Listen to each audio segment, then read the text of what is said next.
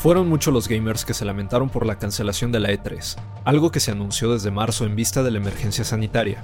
Sin embargo, este 12 de julio se llevó a cabo Ubisoft Forward, un evento en el que se anunciaron la nueva línea de juegos y novedades de los equipos de Ubisoft en todo el mundo. Ubisoft Forward es el primer escaparate totalmente digital para los editores de juegos como Far Cry y Assassin's Creed. Pero, ¿creen que es el último? Institute.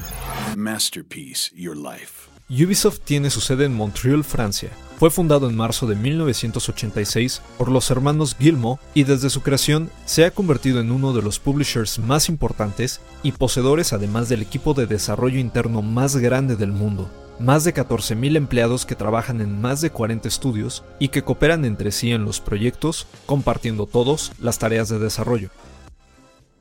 Entre los anuncios importantes que la compañía había prometido ya se encuentran Far Cry 6, que sale a la venta el 6 de febrero del 2021, así como los favoritos Watch Dogs, Legion Hyperscape, disponible ya en un beta, y Assassin's Creed Valhalla, confirmado para su lanzamiento el 17 de noviembre en Xbox One, PlayStation 4, PC y configurado además para Xbox Series X y PlayStation 5.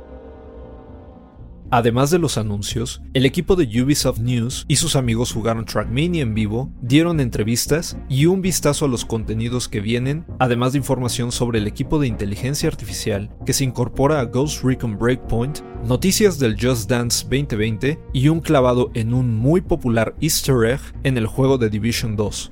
Y eso fue solo el inicio. Se dice que habrá un segundo evento de Ubisoft Forward a finales de este año, y por lo que se ve, no será el último evento de este tipo en un muy buen rato. Guión de Antonio Camarillo con información de IGN.com y el portal de Ubisoft. Y grabando desde casa, Arturo Pedraza. Nos escuchamos en la próxima cápsula SAE.